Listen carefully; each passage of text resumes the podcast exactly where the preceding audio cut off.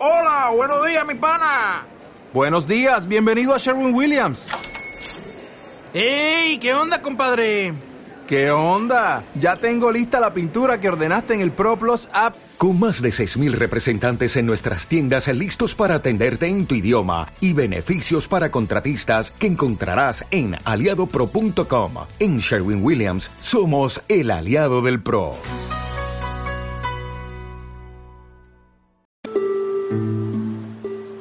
Todo el mundo, la gente levanta sus casas en el camino de las fuerzas más letales de la naturaleza. Millones de norteamericanos pueblan el sur de la costa atlántica batida por huracanes. Otros viven cerca de las principales fallas de California o a escasa distancia de bestias durmientes como el Mount St. Helens.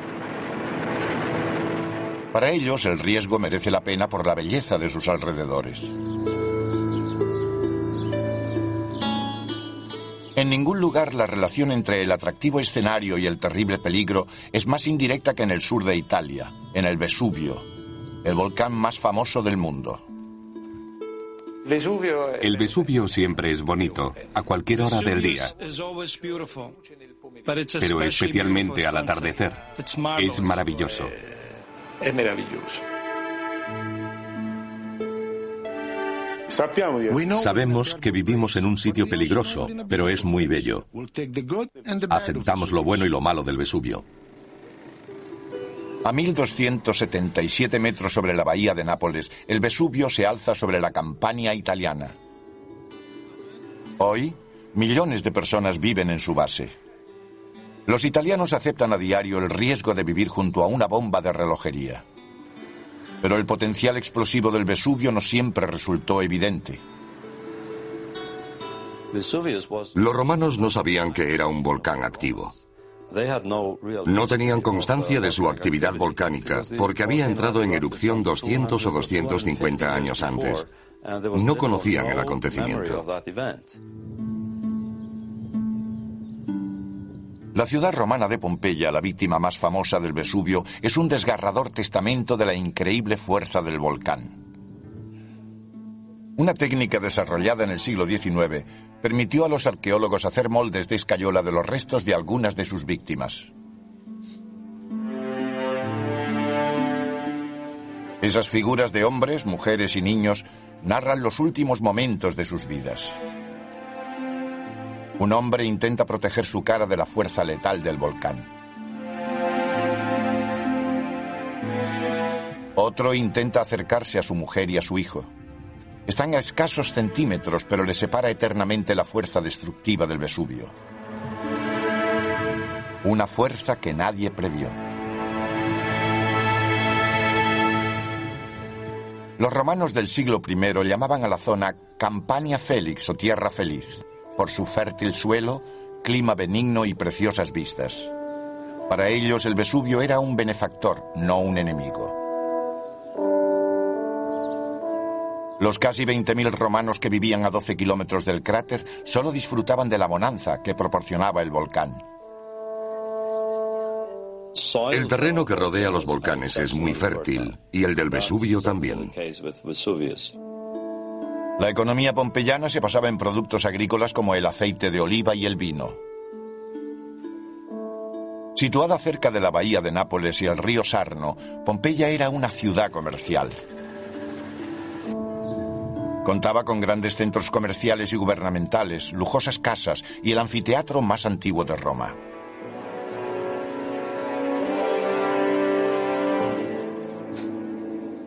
A principios de agosto del año 70 después de Cristo, esporádicos temblores estremecieron las llanuras de la Campania. Los pozos se secaron y el agua desapareció de los ríos. Había señales de que la presión del gas estaba aumentando en el interior del volcán. A la una de la tarde del 24 de agosto, el suelo del cráter se abrió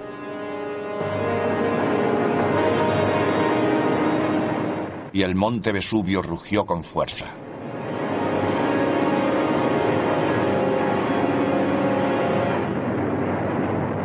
La actividad inicial fue una columna de erupción que subió unos 17 kilómetros.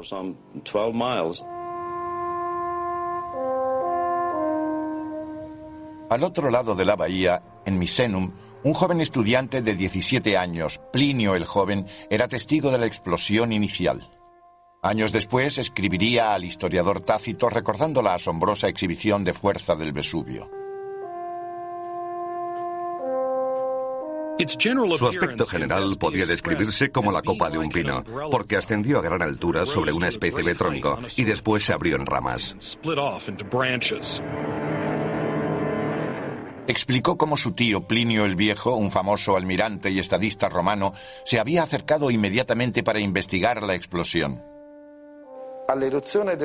Cuando el volcán entró en erupción, Plinio el Viejo abandonó su flota y se dirigió a salvar a los pompeyanos. Plinio el joven se quedó atrás observando cómo una nube de ceniza y piedra pómez cubría la base del volcán. A veces era blanca, a veces sucia y negra, según la cantidad de tierra que arrastrara con ella. La nube se extendió sobre Pompeya, sumiendo a la ciudad en la oscuridad y el pánico. La gente corría en medio de la oscuridad de la ciudad y recibía el impacto de piedras del tamaño de un puño. La gente se refugió en sus casas o huyó hacia las puertas de la ciudad. La lluvia golpeó con fuerza durante las siguientes 12 horas, matando a cientos de personas. Las primeras víctimas de la erupción probablemente murieron por el impacto de las grandes rocas y por el hundimiento de los tejados.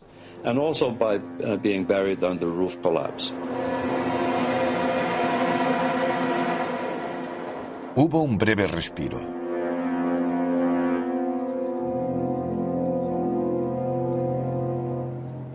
Quienes sobrevivieron se aventuraron a estudiar los daños. Pensaron que lo peor había pasado, pero estaban equivocados. A eso de medianoche la columna se desplomó como un surtidor de agua o de ceniza y piedra pómez. Las cascadas bajaban a gran velocidad, como una avalancha de nieve, pero en este caso una avalancha de ceniza ardiendo. La corriente piroclástica es el arma más letal de un volcán. Te desmayas, te quedas sin aire, la ceniza te asfixia y los cuerpos se queman, se cuecen literalmente. En las primeras horas del 25 de agosto, la mortal ola alcanzó Pompeya. Nadie pudo escapar. Quedaron atrapados por sorpresa cuando las olas de lava arremetieron contra ellos. Es una muerte horrible y dolorosa, pero corta. Miles de personas experimentaron esa muerte la mañana del 25 de agosto. A algunos, como a esta familia y sus criados, les pilló por el camino mientras intentaban dejar atrás la ola. Se habían quedado dentro, pensando que el peligro había terminado, intentando abrirse camino por el jardín. A una manzana, este hombre intentaba proteger a su mujer embarazada pero no había protección para los humos nocivos y la lava piroclástica. Murieron unas 20.000 personas.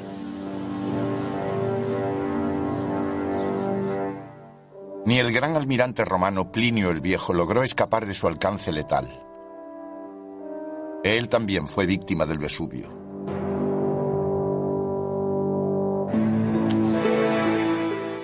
El volcán volvió a entrar en erupción en el año 472 después de Cristo y en 1631. En los siglos XVIII y XIX se registraron más erupciones. Pero la gente regresaba después de cada desastre para reconstruir sus casas sobre las ruinas y escombros.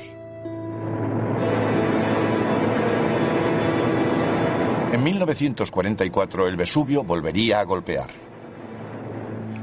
Nos preguntamos si aquello era el fin del mundo, si volvíamos a vivir otra Pompeya. Y la determinación de los habitantes volvería a ponerse a prueba.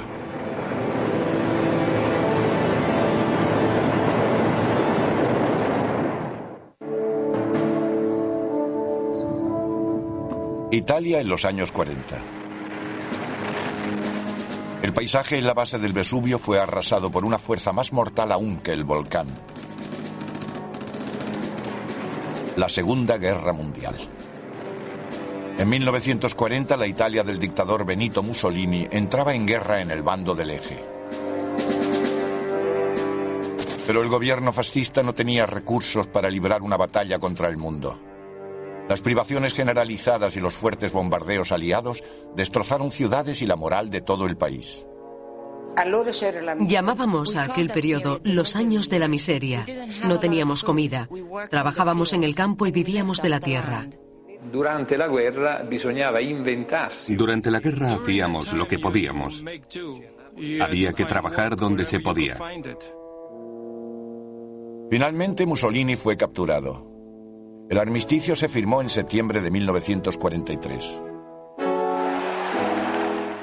Cuando las tropas aliadas llegaron a Nápoles un mes después, los italianos esperaban que eso significara el final de tres años de guerra.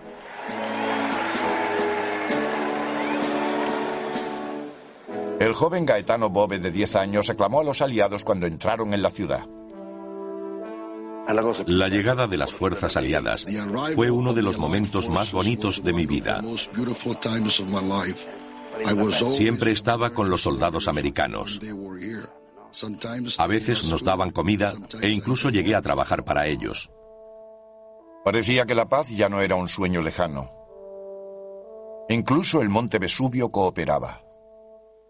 La última erupción en 1906 había abierto una chimenea en el cráter. Una columna de humo surgía del volcán.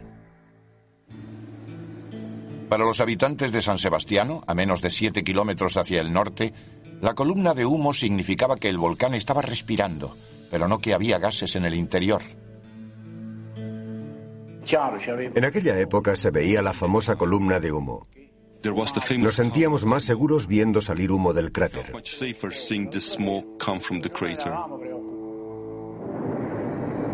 Había ríos de lava ocasionales, pero siempre se detenían antes de llegar a un campo llamado Atrio del Caballo, que dominaba la ciudad. Eh, la gente estaba acostumbrada a los pequeños ríos de lava que salían del Vesubio. A veces era diario, pero siempre se detenían. Yo solía ir a la montaña a ver la lava. A veces me acercaba demasiado al cráter, pero nunca tuve miedo porque la lava se detenía pasadas unas horas. Siempre era así. Cuando el Vesubio lanzó dos pequeños ríos de lava sobre su ladera en enero de 1944, los italianos lo consideraron el presagio de que la victoria aliada sobre los nazis era inminente. Pero un hombre creía que el Vesubio pronto mostraría que no era un buen augurio.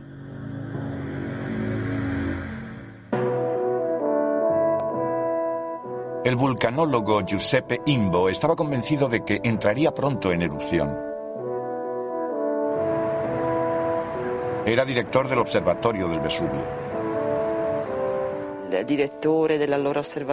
Todos los directores del observatorio recopilaron información y desarrollaron instrumentos para estudiar el volcán. Durante el invierno de 1944, el profesor Imbo solía subir los 600 metros desde el observatorio hasta la cima para inspeccionar el interior del cráter. Imbo vigiló el cono central. Le preocupaba que cualquier actividad sísmica pudiera afectar al cono, bloqueando la ruta de escape de los gases internos del volcán. El 13 de marzo de 1944, una explosión provocó la caída de rocas en el cono, obstruyendo completamente la chimenea. La lava y los gases estaban atrapados y la presión aumentaba. Se esperaba una erupción desconocida hasta entonces. Imbo bajó rápidamente de la montaña para avisar a los pueblos.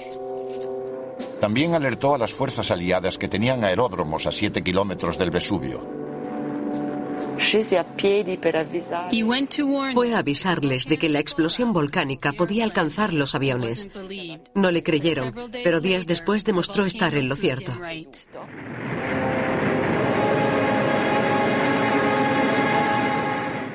A las cuatro y media de la tarde del 18 de marzo, una potente explosión en el interior del Vesubio arrojó lava por el cráter. Amplias lenguas de fuego líquido caían por las pendientes de la montaña.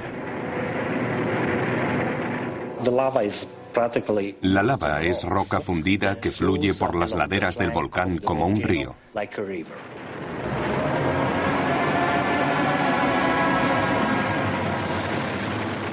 La lava se desplazaba lentamente siguiendo las huellas de efusiones anteriores.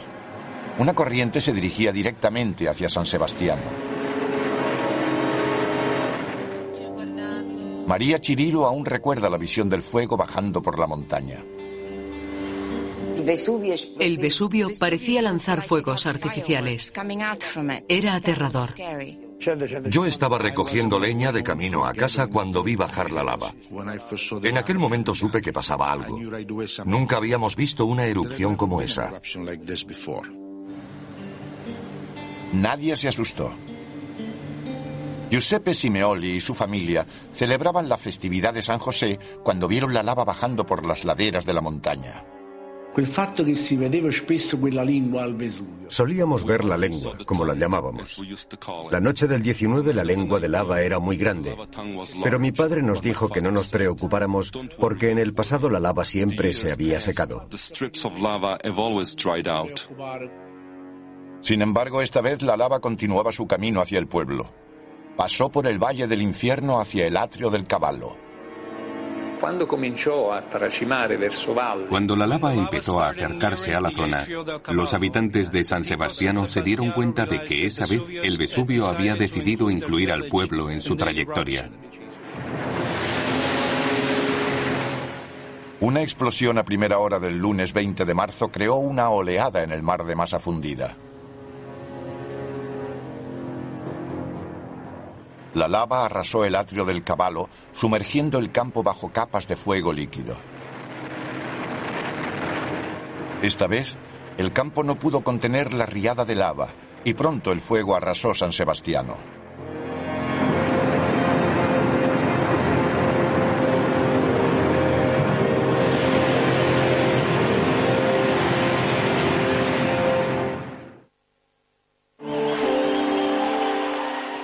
En marzo de 1944, tras años de guerra, los habitantes de San Sebastiano pensaban que por fin había llegado la paz. Los alemanes se habían ido y la zona estaba protegida por las fuerzas aliadas. Entonces el Vesubio entró en erupción. De nuevo la región se vio inmersa en el caos.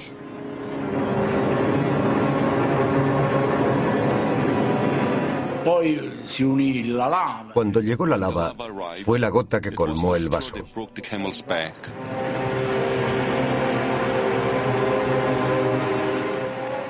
El 20 de marzo, el creciente río de lava rebasó el atrio del caballo. El muro de fuego se abrió camino hacia el pueblo. Las familias cargaron sus carros con lo poco que tenían. Costringeva la gente a perdere fue horrible. En tiempos de guerra apenas tienes nada, pero salvaron lo que pudieron. Mi abuelo incluso se llevó la puerta de la casa con él. Todo era valioso. Mi abuelo tenía un burro y un carro. Cargamos los pocos enseres que teníamos en el carro, solo lo más necesario. Ni siquiera cogimos ropa para cambiarnos. Tardamos media hora en cogerlo todo porque teníamos muy pocas cosas. El gobierno no tenía un plan de evacuación. La gente buscó refugio donde pudo. Tuvimos que encontrar un lugar donde dormir. Fuimos a casa de unos familiares varios pueblos más allá. Sin embargo, algunos habitantes se negaron a abandonar el pueblo, esperando que la lava se extinguiera en las tierras de labranza que bordeaban San Sebastiano. Algunos esperaron hasta el último momento para evacuar. Todos estábamos muy tristes por tener que abandonar nuestros hogares. Estábamos desorientados. La familia de Giuseppe Simeoli esperó pensando que el pueblo se salvaría. Pero el sonido de la lava en la distancia borró todo su optimismo. A medida que avanzaba por el campo, hacía este sonido continuo. Porque los árboles ardían. Era una montaña de fuego. Se podía escuchar el crepitar de árboles y plantas. La mañana del 20, el creciente muro de lava continuaba arrasando el campo. Nubes de humo avanzaban hacia San Sebastiano. Pronto fue evidente que el Vesubio destruiría el pueblo. Las tropas aliadas cedieron sus camiones y personal para evacuar el pueblo. Queríamos salvar algo. No teníamos medios de transporte. Afortunadamente estaban las fuerzas aliadas. Intentamos salvar los objetos necesarios, las sábanas, los colchones y ese tipo de cosas. Teníamos el carro de mi tío y un caballo. Empezamos a cargar algunas de nuestras pertenencias. Ni siquiera teníamos espacio para llevarnos toda la comida. Queríamos llevarnos las camas y la ropa, pero tuvimos que dejarlas allí. Para los ancianos de San Sebastiano la evacuación fue especialmente traumática.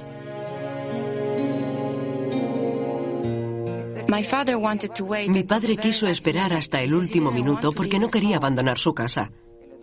Tuvimos que sacarle de allí como si fuera un bebé.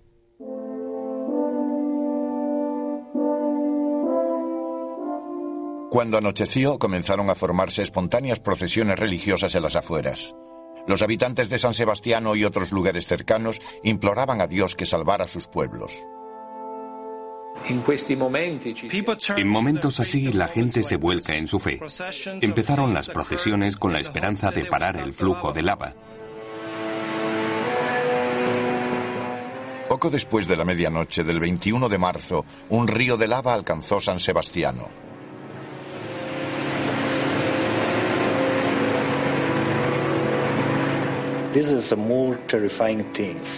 Fue lo más aterrador, porque se veían montañas de rocas acercándose y no se podía hacer nada.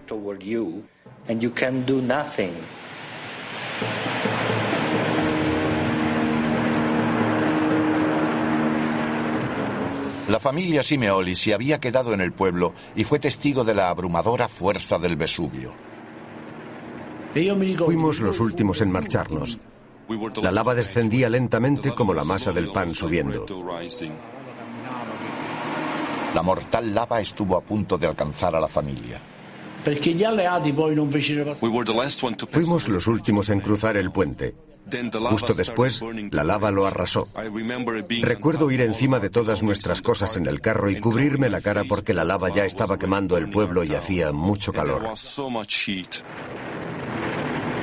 Detrás de ellos, lenguas de lava al rojo vivo crepitaban por las angostas calles. Se escuchaba el crepitar de los edificios incluso antes de que los alcanzara la lava.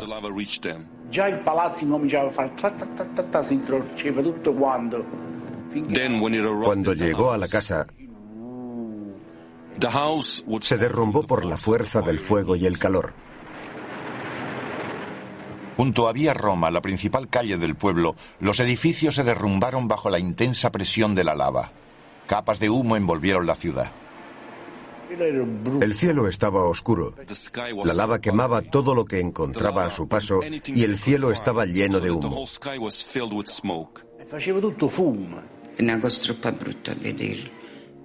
Era horrible ver el implacable avance de la lava. Lo quemaba todo a su paso, como si fueran astillas.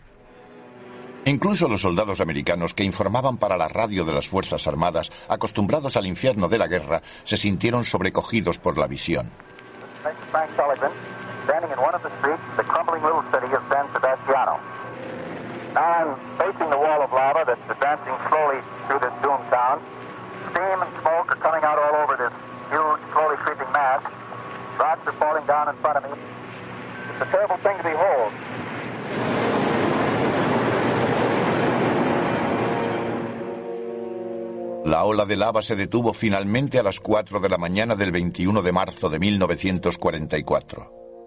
Abrasadores montículos humeaban en las horas previas al amanecer. San Sebastiano yacía en ruinas. Debido a la guerra, pocos teléfonos y radios funcionaban en condiciones. Los habitantes de los pueblos al sureste del cráter no sabían que San Sebastiano había sido destruido. Incluso algunos se habían deleitado con el espectáculo nocturno. Pero en menos de 24 horas, el volcán volvería a entrar en erupción, esta vez hacia ellos.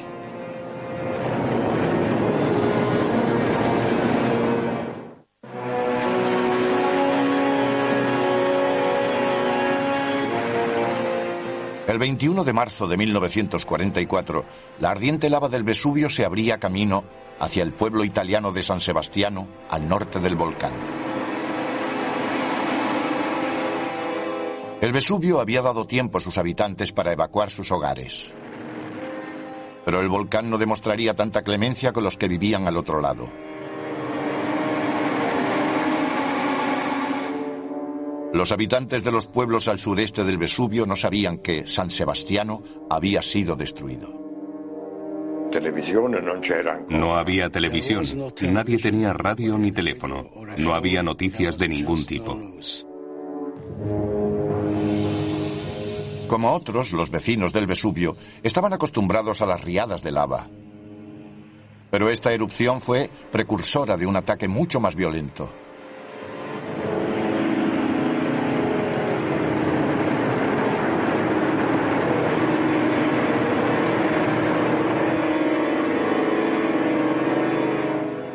La tarde del martes 21 de marzo, la presión del interior alcanzó su punto máximo y el volcán arrojó un chorro de magma a 5 kilómetros de altura.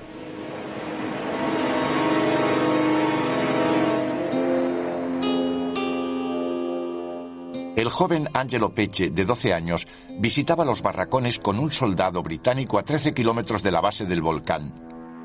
Mientras charlaban, empezaron a llover piedras. De repente cayó un trozo de roca a nuestro lado. El asustado soldado británico se temió lo peor. El soldado tuvo mucho miedo porque los alemanes seguían bombardeando nuestra zona.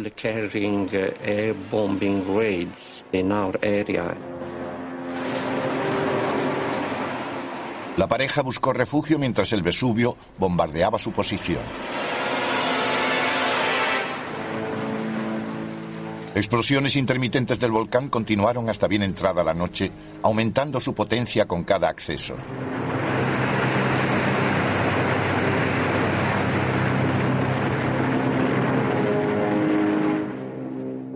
Una explosión despertó a un mecánico de las Fuerzas Aéreas norteamericanas, Watt Layton, en un aeródromo a 15 kilómetros del Vesubio.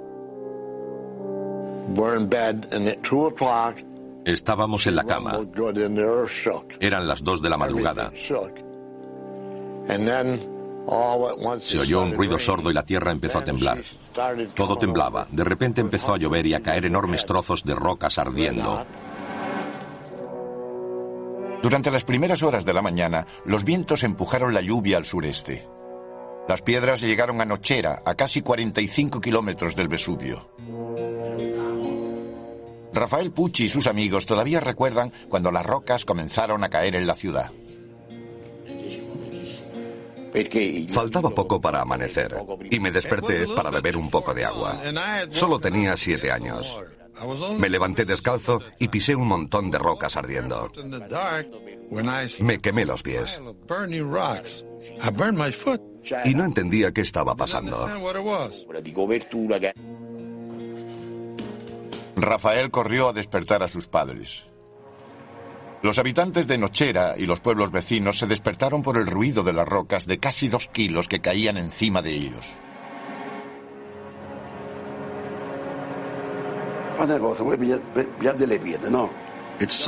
Sonó como un trueno, como un tambor muy fuerte. Mi padre y yo vimos que en vez de lluvia caían piedras.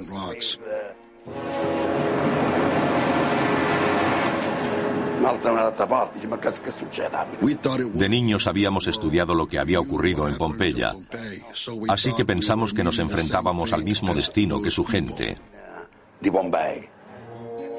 El padre de Rafael Pucci reconoció inmediatamente el peligro. El primer impulso de mi padre fue subir al tejado. Teníamos miedo de que se cayera por el peso de las rocas. Toda mi familia subió al tejado con cajones, cubriéndonos la cabeza para protegernos de las rocas y empezamos a despejarlo.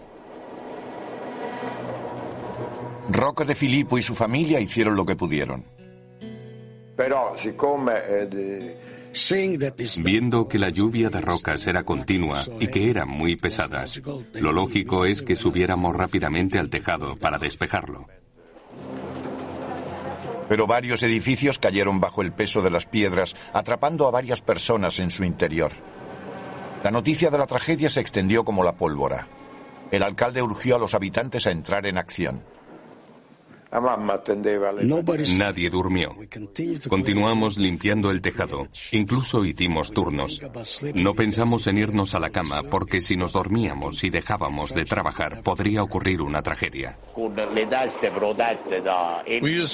Usamos sartenes y platos para quitar las rocas del tejado.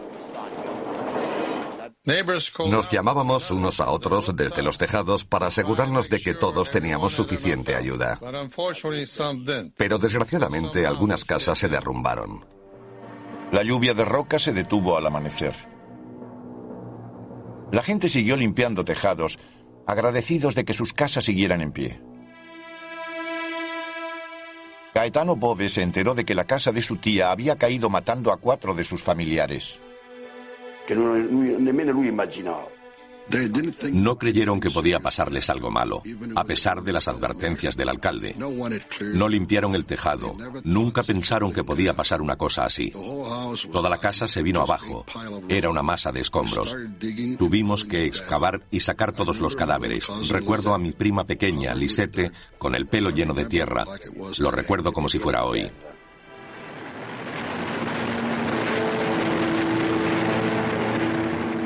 Pero el Vesubio no había terminado. Por la tarde volvió a atacar.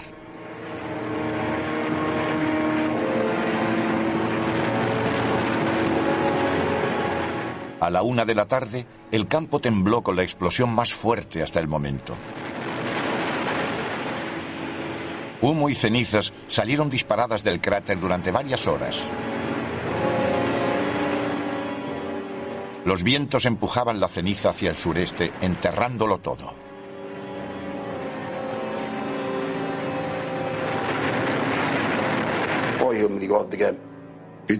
Era de día y de repente se hizo de noche. Fue como un eclipse.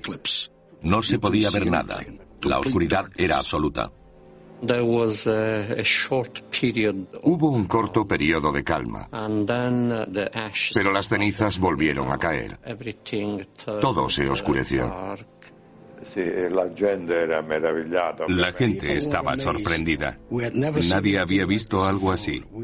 No teníamos referencia alguna. En el aeródromo norteamericano los soldados estaban sobrecogidos por la visión. Tenía forma de coliflor.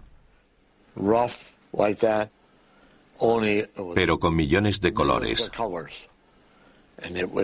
Era muy bonito. Una de las cosas más bonitas que he visto nunca. La belleza se transformó en miedo cuando la nube se acercó y los cielos rugieron.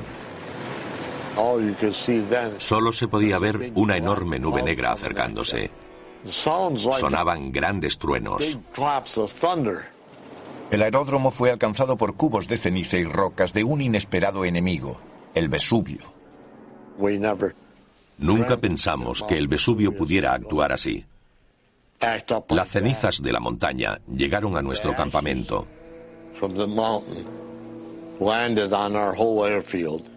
Dañaron todas las estructuras. Algunos aviones quedaron agujereados por el impacto de las rocas. Nos estábamos volviendo locos. Más de 100 aviones quedaron dañados con un coste de 25 millones de dólares para las fuerzas aliadas y poniendo en peligro las misiones necesarias para el ataque final a la Alemania nazi. Las tropas tendrían que limpiarlo todo después de la batalla librada en su propio campo.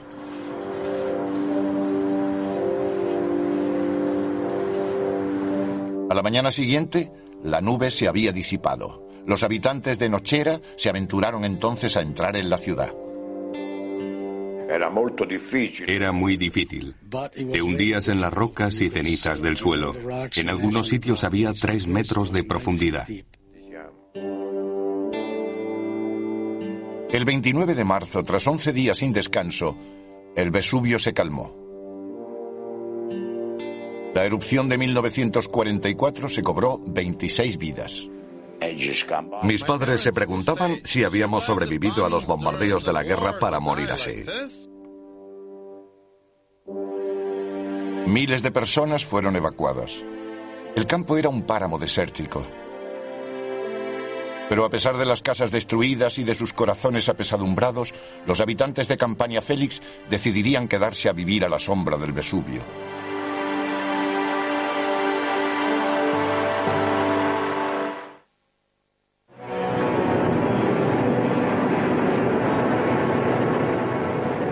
Erupción de marzo de 1944 se cobró 26 víctimas y destruyó cientos de hogares y granjas.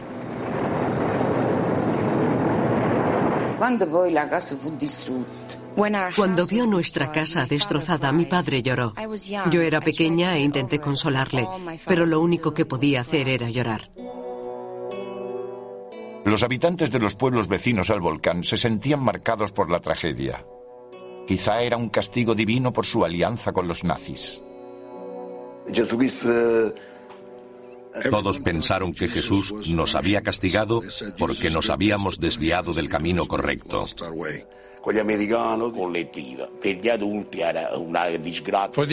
Para los adultos era otra desgracia que añadir a las anteriores. Pero yo creo que a pesar de todo había un sentimiento de esperanza. Ayudados por las fuerzas aliadas, los habitantes de Nochera y los pueblos vecinos comenzaron el largo y arduo proceso de limpieza. Había una mezcla de cenizas y rocas en el suelo de hasta tres metros de profundidad. Los militares comenzaron a despejar las calles con sus camiones. Nosotros estuvimos limpiando dos o tres días seguidos. No teníamos nada. Los americanos distribuyeron cubos. Ellos eran los únicos que tenían camiones y herramientas. Entonces todos empezamos a limpiar las calles. Lo hicimos codo con codo.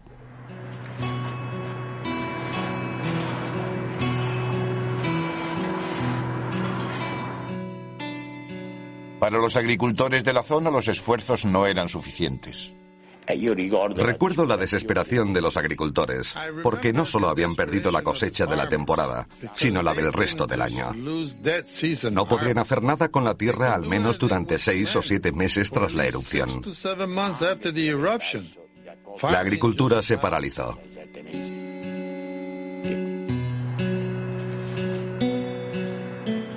Mientras los pueblos del sureste retiraban la ceniza y las rocas volcánicas, los habitantes de San Sebastiano se enfrentaban a una tarea aún más dura. La lava se había apoderado de la ciudad y sus hogares y calles estaban revestidos de roca negra. Era como estar en la luna.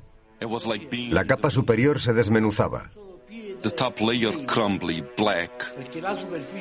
Solo había piedra negra.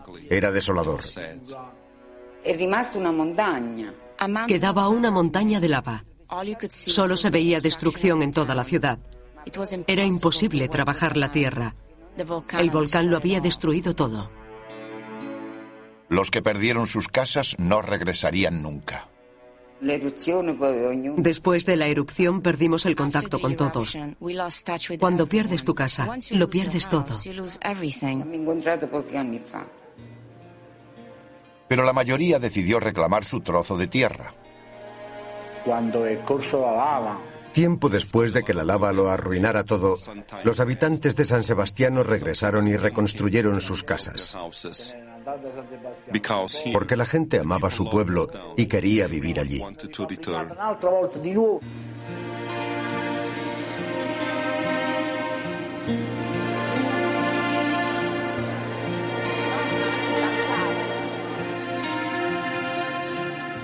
Tras años de duro trabajo, la ciudad volvió a ser lo que era.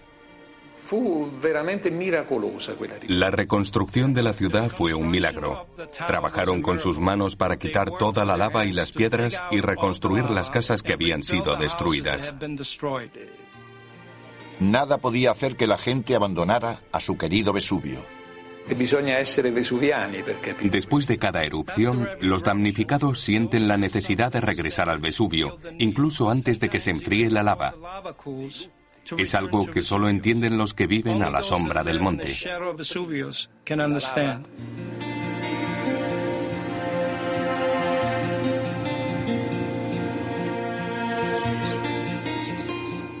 La ciudad de San Sebastiano se levanta a menos de 7 kilómetros del cráter del volcán. Su población supera los 10.000 habitantes. Un gran número de ellos vive en casas construidas sobre la lava endurecida de la erupción de 1944. El Vesubio lleva en calma más de 50 años, pero puede poner en peligro el renacimiento de San Sebastiano. Durante este periodo, el magma sigue experimentando cambios químicos, un proceso que podría desembocar en otra erupción.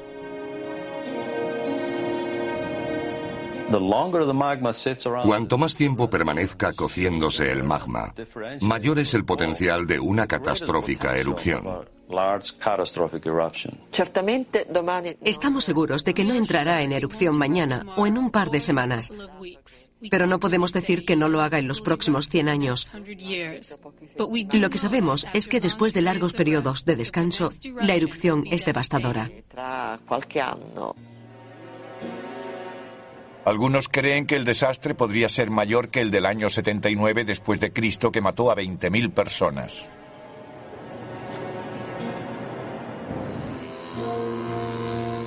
La alta densidad de población no ayuda.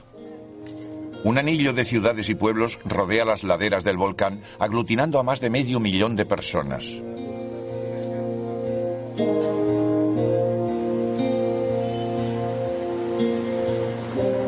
Las autoridades han previsto un plan de evacuación que se pondrá en marcha si el desastre ataca de nuevo. El plan consiste en que los habitantes de la comunidad del Vesubio sean trasladados a varias regiones de Italia en un periodo de siete días. Los críticos dicen que este plan tiene poca visión de futuro. ¿Cómo es posible evacuar a tanta gente en solo siete días? En cuanto se anuncie la inmediata erupción, se desatará el pánico. Pero para los que consideran al Vesubio su hogar, no habrá una despedida. El riesgo está patente en la estructura diaria de sus vidas.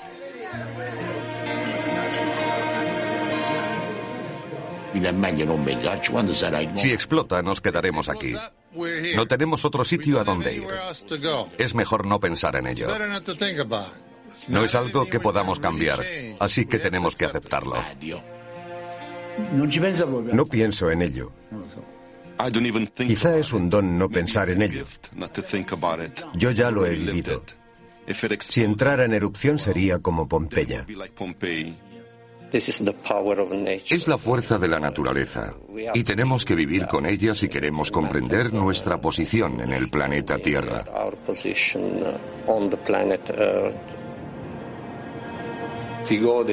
Vivimos en una de las zonas más bellas del mundo. Es un paisaje precioso y el aire limpio hace de él un lugar especial. Quizá estemos un poco locos, pero merece la pena.